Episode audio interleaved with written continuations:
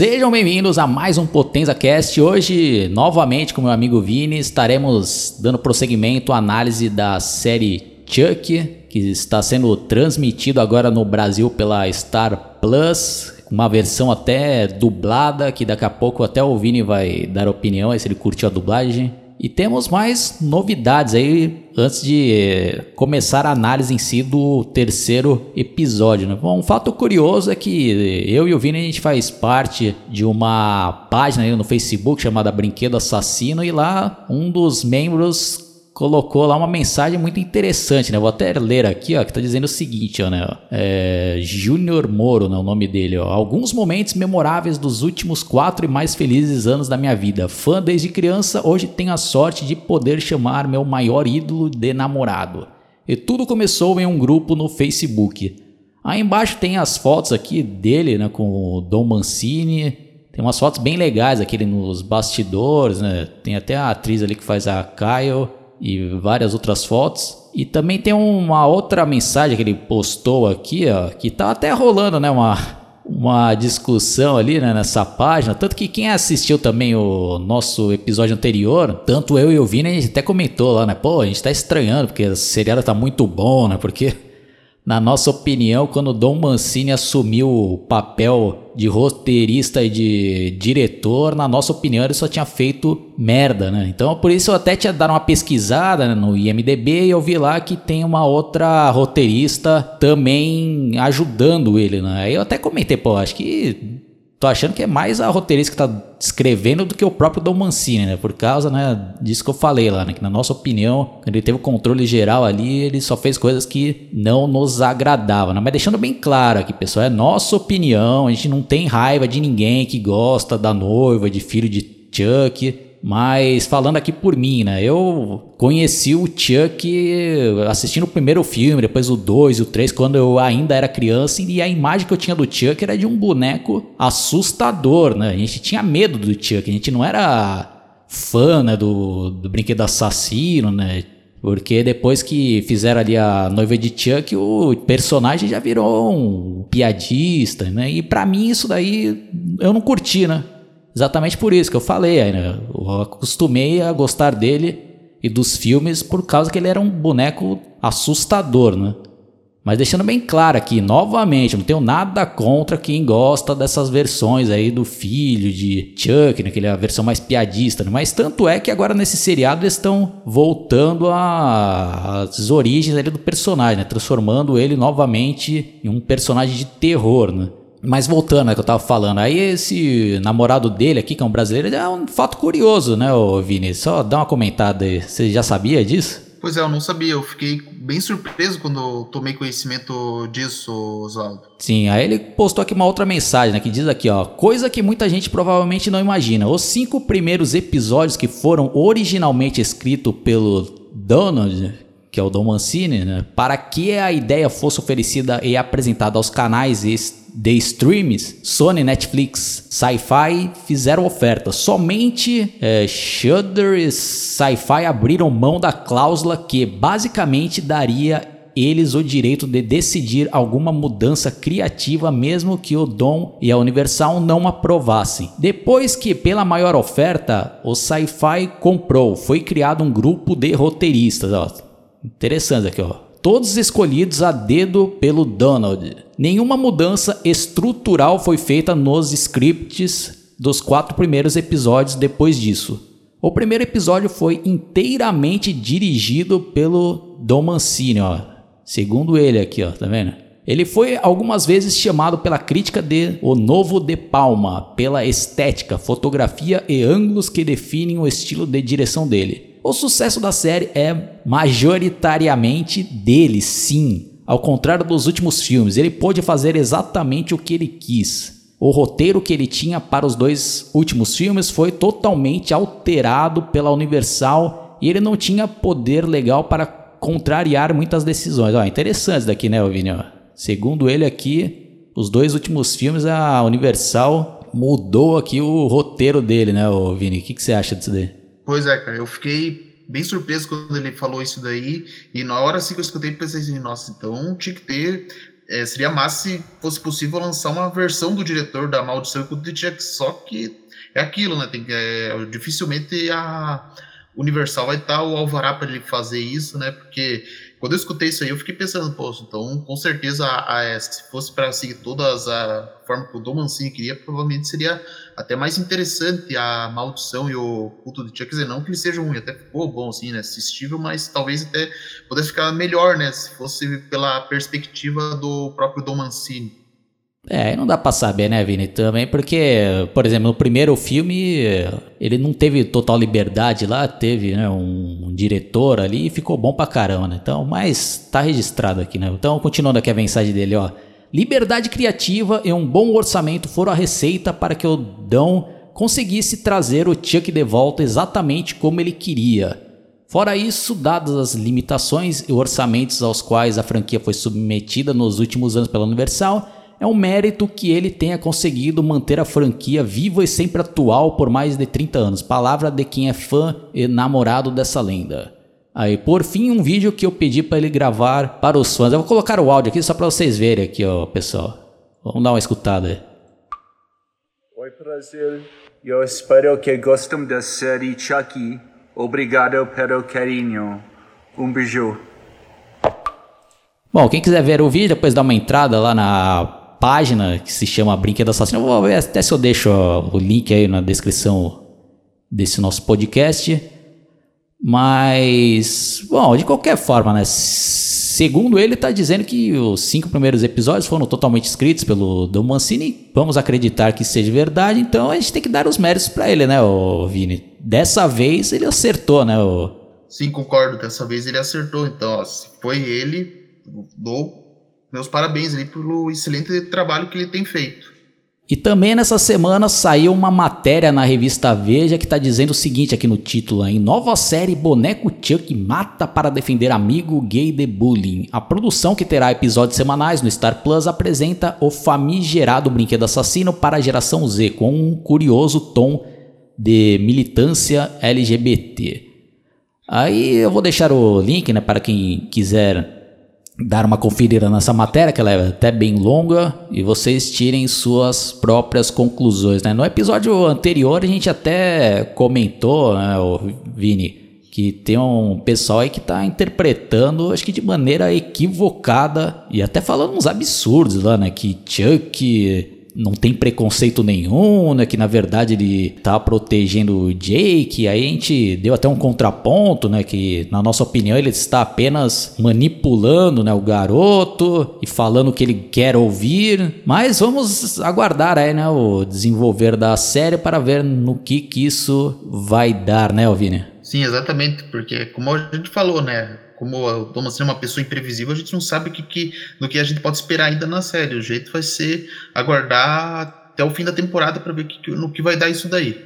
Bom, então agora a gente já vai começar aqui a fazer uma análise detalhada do terceiro episódio. Quem não assistiu, pare por aqui. Fica a nossa sugestão aí para vocês assinarem o canal Star Plus, que já está disponibilizando a série dublada. Eu não tive a oportunidade de assistir dublado, Vini. Você curtiu essa nova dublagem? O que, que você tem a dizer aí? Então, Oswaldo, eu dei uma, é, hoje uma assistida no episódio dublado e Olha, eu até gostei, assim, da dublagem, né? Tipo, é, só que claro que não supera o áudio original. E para quem, assim, é, por exemplo, não curtiu a dublagem do último filme Cult de Chuck, certamente não vai curtir essa daqui, porque eles chamaram de volta o Guilherme Briggs para fazer o Chuck. Então, já vai o aviso aí para vocês que não curtiram aquela dublagem. Vocês certamente não vão curtir essa dublagem da série, mas tem um porém, porque lá no filme, se eu vi, quando teve o Chuck, por exemplo, muita gente reclamou que tinha palavrão, assim. É, essa série aqui, eles não, é, não falam palavrão, então, assim, tipo, se, você, a pessoa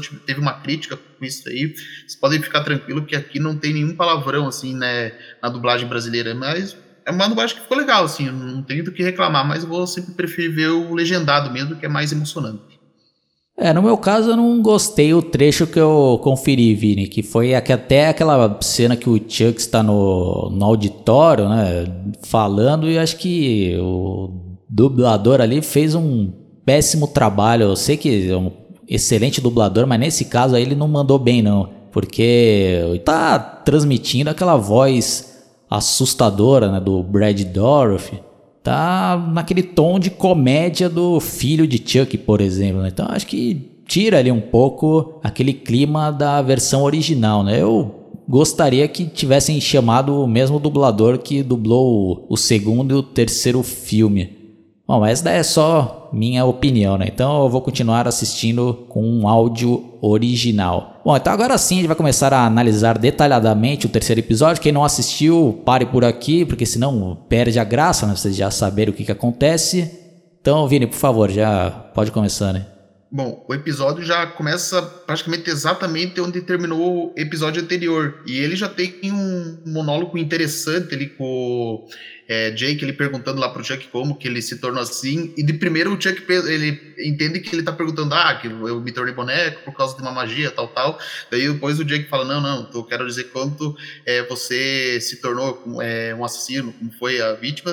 E já tem um começo que eu gostei, assim, já mostrando o flashback que esse episódio praticamente já se resume quase que a toda uma narração do próprio Chuck, né? Naturalmente feito pelo Brad Dourif. Aí já esse a cena assim do flashback que é o aniversário dele já mostra o quanto o Chuck era sádico desde criança porque ele corta assim o bolo lá com uma cara de psicopata ele espanca é, aquelas pichorras lá como se fosse estivesse espancando alguém e no rádio você ouve lá uma é, que tinha um assassino à solta ali e até ali, nesse momento, assim, no começo, você fica na dúvida do que estava acontecendo nesse, tipo, se ele ia se tornar um psicopata por conta de um trauma envolvendo um outro psicopata na infância dele.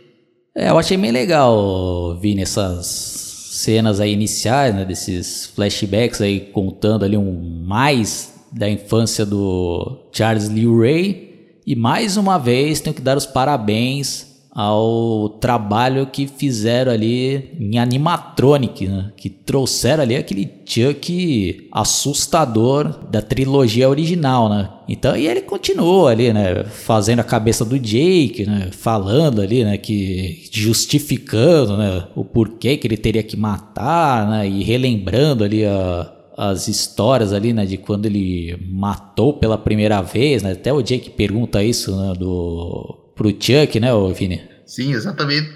E eu gostei muito desse começo ali, né? Aí ah, esse negócio do animatronic que eu não podia deixar de citar, Oswaldo, é que eu descobri uma coisa interessante, que para fazer esse boneco eles se, se, inspiraram justamente no Brinquedo Assassino 2, porque se você reparar o boneco é até parecido ali.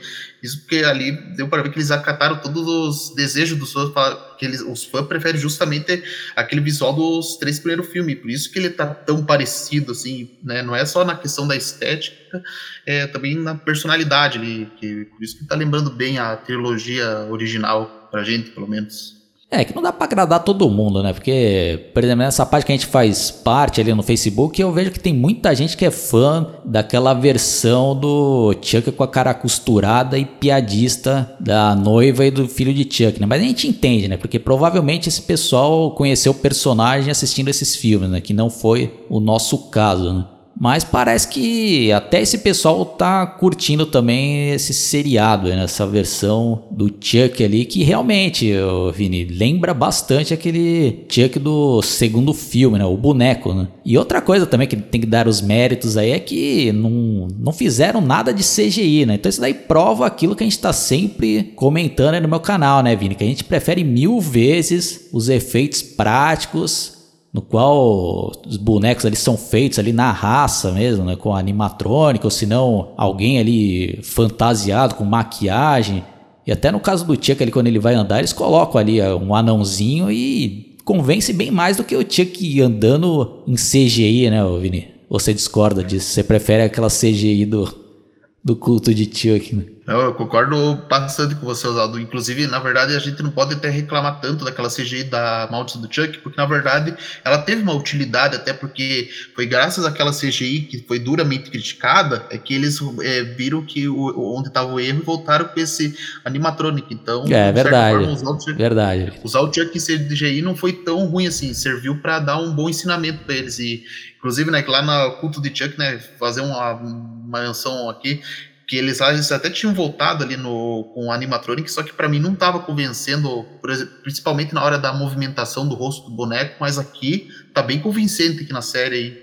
Bom, e daí o episódio já vai para a escola ali, né? Mostrando lá é a, a mãe lá do Devon indo ainda na dúvida sobre os assassinatos que aconteceram recentemente. Ela vai lá falar com a professora tal e é, a professora ali fala é, já é, nem vou lembrar o que, que, era o diálogo, mas ela tá defendendo ainda o Jake, né? Mas ela também demonstra preocupação lá e já fala lá, né, pro Jake lá que vai fazer uma reunião lá com os pais dele, quer dizer, com os tios dele e com os pais dela lá para ver se resolve esse negócio aí, né, da treta lá que aconteceu lá e porque como eu, eu imaginava aquele vídeo lá, né, do que é, daquela festa lá do episódio anterior lá que filmaram a menina lá com é, caracterizado o pai dele acabou repercutindo, então ela já programa já uma reunião com os pais para acertar esse negócio aí do bullying aí que eu achei uma cena bem legal até. Bom, mas voltando, no início ali, naquela cena que o Chuck está conversando com o Jake, ele começa a dar dicas de como ele começar a estudar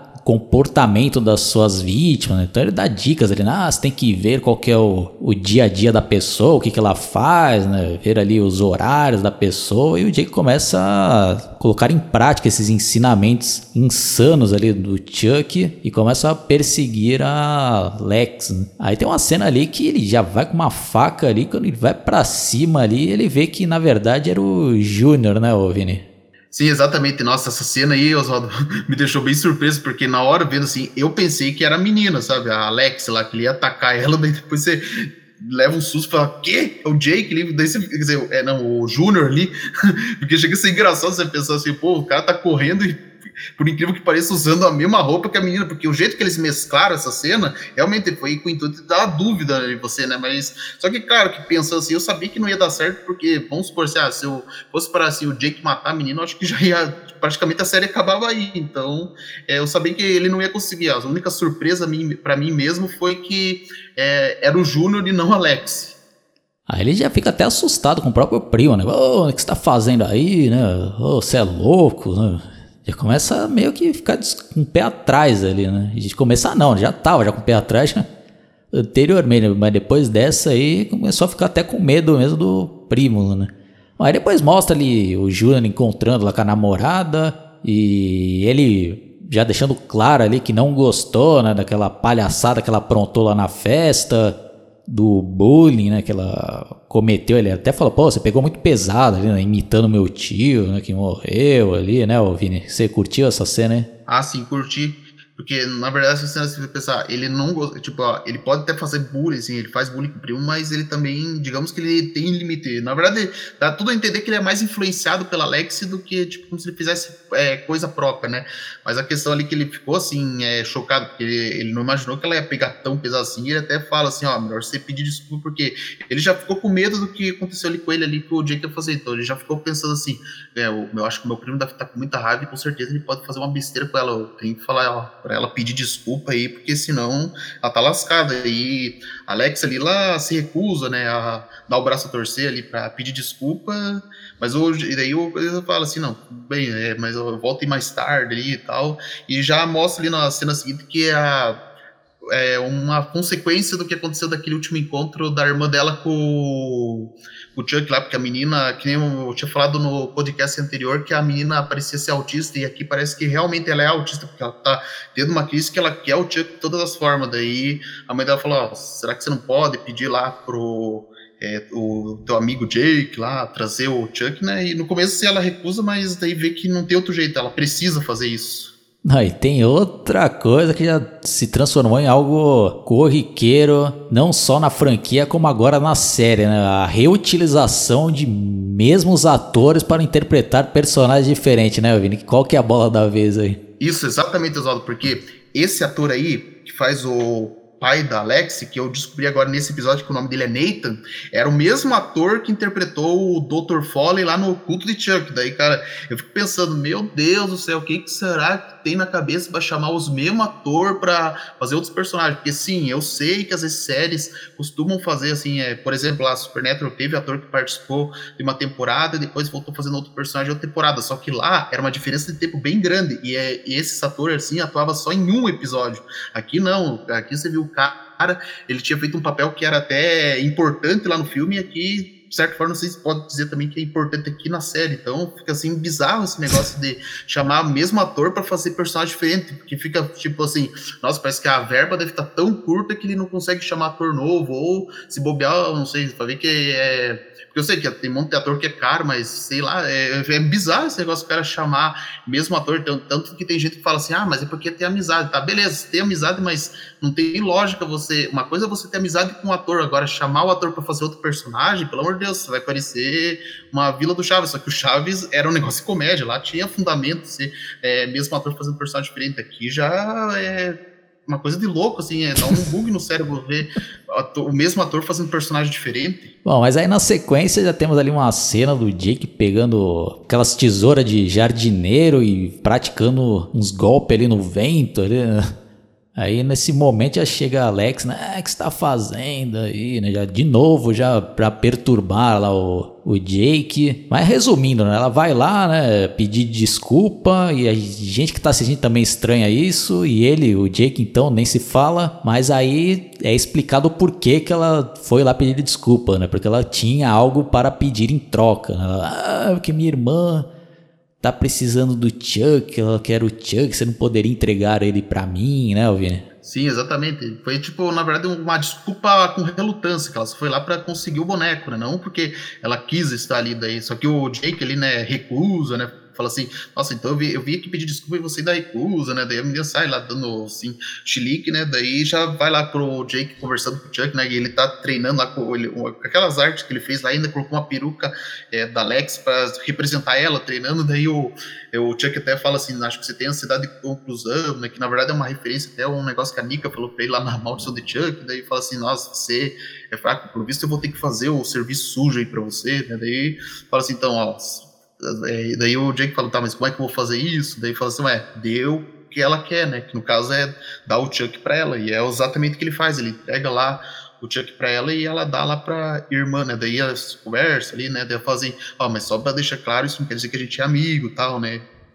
Bom, aí dando uma resumida, né? Aí o Chuck começa a colocar em prática ali seu plano, né? De fazer a cabeça ali da menininha e os pais ficam tudo contente né? Porque ela sossegou, né? E ah, ele quer um abraço seu e dá o Chuck pra mãe lá abraçar, aí dá o Chuck depois pra irmã abraçar e a irmã já fica com o pé atrás, né? E lembrando que ela já teve aquela experiência no primeiro episódio ali que ela ficou na dúvida se era uma chapação da maconha que ela fumou ali, que ela viu ali o Chuck se mexendo e ou se ela tinha realmente visto ali, né? Bom, mas enfim, né? Aí ela, os pais novamente saem, né? E deixa ela tomando conta da irmã e ela aproveita para fazer uma festa na própria casa, né, o Vini? Sim, exatamente, que na verdade o Chuck até vai atrás dela, e aqui eu quero já deixar uma ressalva que aí eu já é uma cena que eu não curti muito quando eles foram fazer o Chuck andando ali, né, porque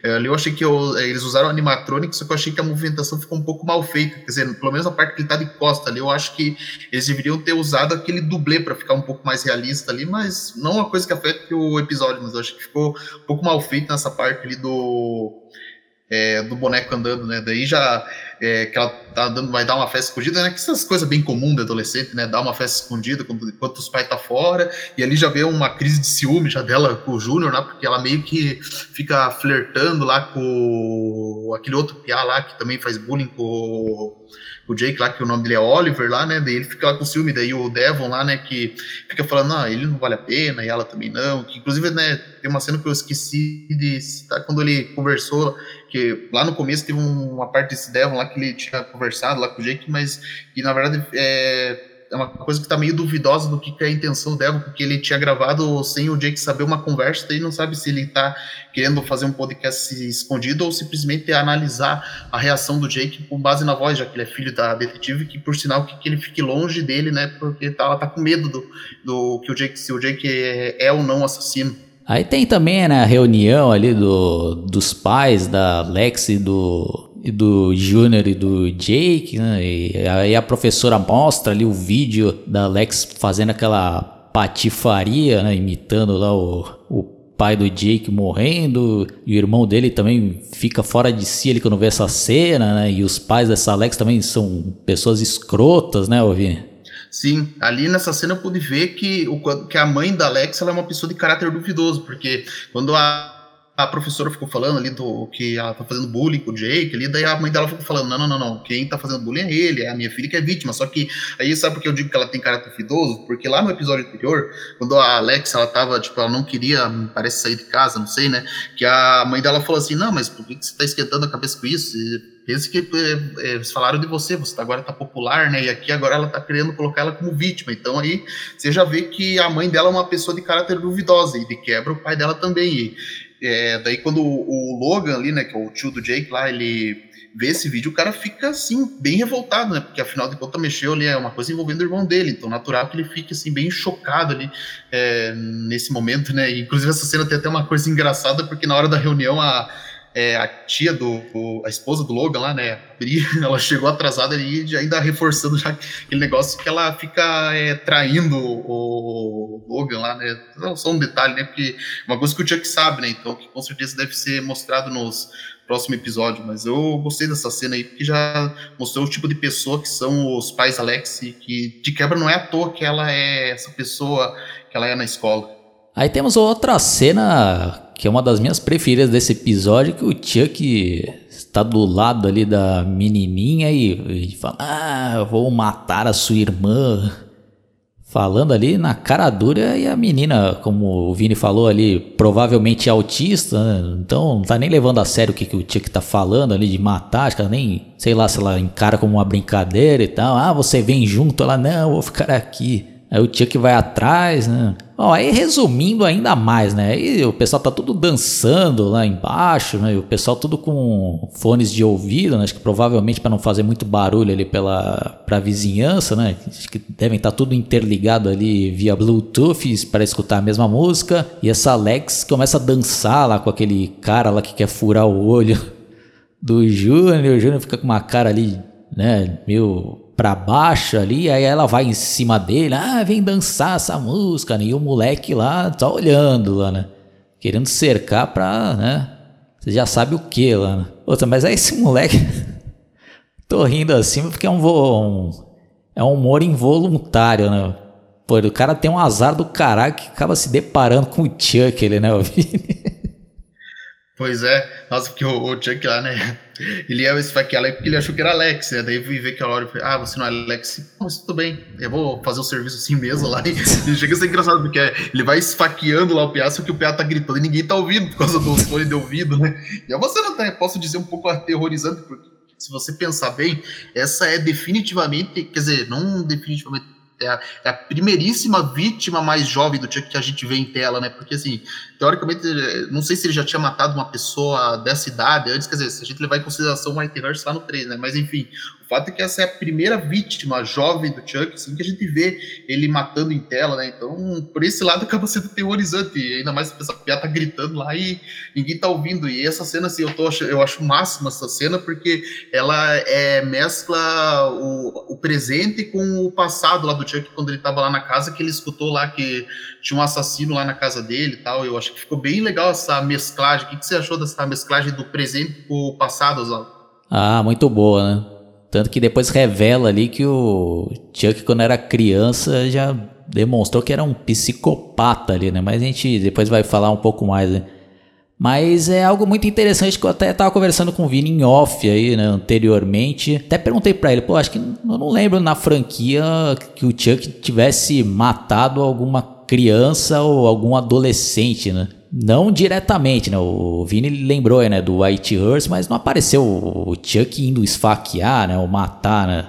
O Whitehurst morreu porque ele foi tentar salvar os amigos e pulou em cima da granada, né? Porque não, não era comum, principalmente nos anos 80, nos anos 90, nos filmes de terror, crianças morrerem, né? Tanto que na hora do pesadelo ou no Sexta-feira 13 não mostrava, né? Crianças morrendo ali, né? Então, nessa série aqui, pela primeira vez, mostra o Chuck matando um pré-adolescente, né?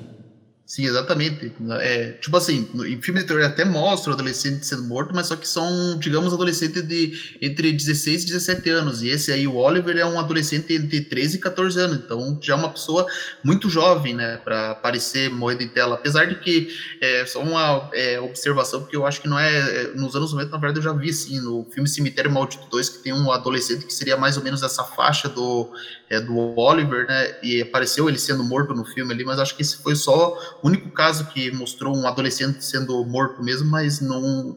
Eu não chega, é mas não chega a ser uma coisa explícita como essa aqui do Chuck, no caso. É, até tinha, mas poucos casos, né? Eles evitavam, né, mostrar esse tipo de morte, né? Porque é, seria algo muito chocante, né?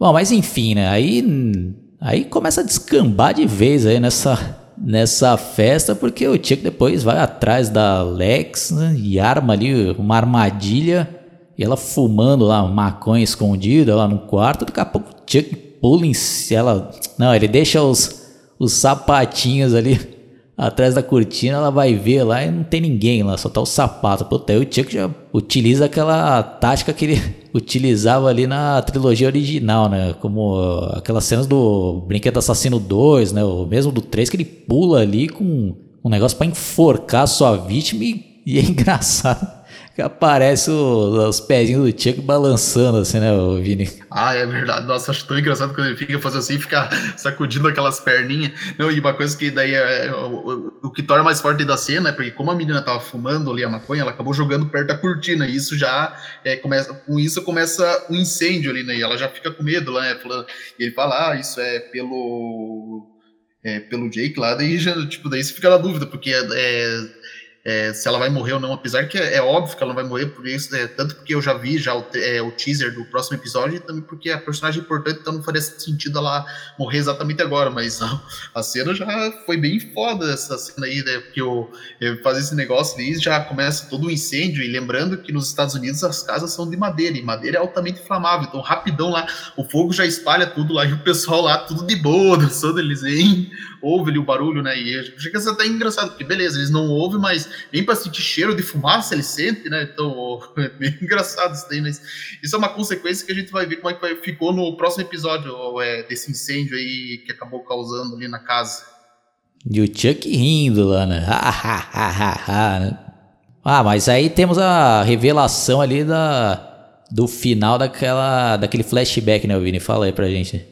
Sim, que no flashback, como eu disse antes, estava mostrando que a casa do Chuck estava sendo invadida por um serial killer. Daí ele vê lá daí o, o, pai dele sendo esfaqueado por esse serial killer, ele já fica até assustado, e a mãe dele pega ele lá para levar ele no armário. E eu vendo essa cena pela primeira vez, eu fiquei com medo, porque eu fiquei assim pensando, pô, será que vou colocar o Chuck como uma vítima? Vou fazer assim, ah, que o Chuck ele é, matou esse assassino e a, é, por ele ter matado a família dele, e a partir daí ele se tornou um assassino. Mas daí veio a grande revelação, aliás, o maior plot twist dessa série até o momento, e que é, na verdade, que o, o Chuck, né, que a mãe dele deu um canivete para ele se defender, e o que que, ele fez? Ele matou a própria mãe, né? E ainda conversando lá com, com esse assassino, falou assim: Ó, oh, ajudei você aí. Daí o assassino lá se abaixa, falou que ele: Ó, oh, muito bem, só que, ó, se você quer cobrir seus rastros, é, se você quer fazer um serviço bem feito, você precisa cobrir seus rastros. ainda é, elogia ele falou assim: Ó, te vejo por aí, menino. E ó, eu gostei bastante dessa cena e eu também quero aproveitar para dar parabéns para esse menino que interpretou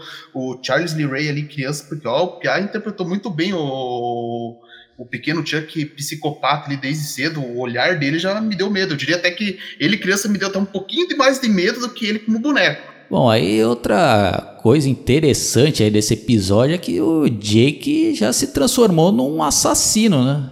Porque ele foi cúmplice do Chuck, né?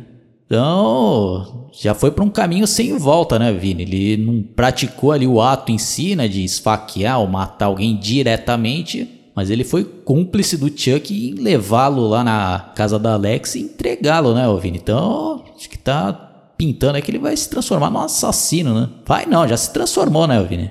Sim, exatamente, porque, tipo, ó, quando vendo esse episódio pela primeira vez, quando ele recusou a trazer, a dar o Chuck pra Alexia, seria fácil pensar assim, ah, ele fez isso porque ele sabe que o Chuck é perigoso tal, mas só que mesmo assim ele entregou lá ainda pra ela, então agora ele já entrou no caminho sem volta, agora ele já, tipo, mesmo que ele não tenha matado voluntariamente, ele acabou sendo indiretamente o responsável, tanto que agora a gente vai ver como ficou as consequências desse incêndio lá na casa, né, lembrando que não é só a Alex que poderia correr risco de vida, a irmã dela, que é uma criança pequena também, isso aí, querendo ou não, ia ser nas culpa do próprio Jake lá, e agora já tem uma vítima que a gente sabe, né, que é o Oliver, então agora ele já entrou num caminho sem volta, porque querendo ou não, ele é o responsável lá, porque é diferente do Andy, por exemplo, que era levado lá nos caminhos, o Andy não teve nada a ver, tá, ele pode ter levado lá o Chuck lá para casa do Ed, mas ali ele era uma criança inocente, ele não sabia o que estava acontecendo. Agora o Jake, o Jake tinha noção da intenção do que o Chuck ia fazer, então agora ele já tá no caminho completamente sem volta. É, ele pode até se arrepender, né? Mas se for investigado aí, conseguirem chegar, ele pode até ser preso também, porque ele foi cúmplice, né?